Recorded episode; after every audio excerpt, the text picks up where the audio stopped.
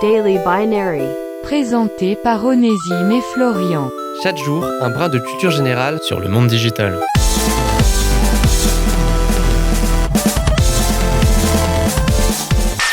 Aujourd'hui, on va parler vieillerie, antiquité, machin poussiéreux que plus personne n'utilise parce que v'là le progrès ma petite dame, hein, et que c'est bien mieux ainsi. Bon, bref, aujourd'hui, dans Daily Binary, on va parler du télécopieur, ou téléfax, ou fax. Le FATS ou téléfax ou télécopieur donc est un appareil ayant pour objectif de convertir l'image de documents en petites impulsions électriques de sorte à les transmettre à une autre personne via une ligne téléphonique.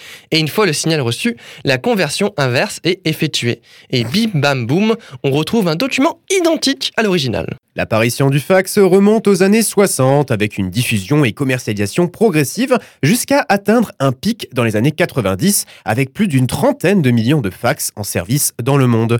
Sauf que les années 90, c'est aussi l'apparition du PC ou ordinateur personnel. Une cohabitation qui se passait plutôt bien au début, mais une autre avancée, étant celle de la numérisation, a vite tout chamboulé. Le fax fut alors progressivement délaissé. Après, on parle un peu vite, puisque le FATS a toujours sa place dans beaucoup d'entreprises et pays, même si ce n'est plus vraiment la norme.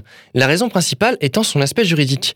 Par exemple, il fait office de consentement de preuve commerciale. Aussi, son taux de lecture est de 100%, dans le sens qu'il arrivera directement sous format papier dans la main du destinataire, à l'inverse d'un mail dont le PDF associé peut à loisir être ouvert ou ignoré. Du coup, chacun son écurie. Nous, on préfère prendre nos documents en photo directement via nos jolis téléphones, puis de les envoyer dans la foulée. D'autres, euh, bah, ils veulent s'embêter. Qu'est-ce que vous voulez? C'était Daily Binary.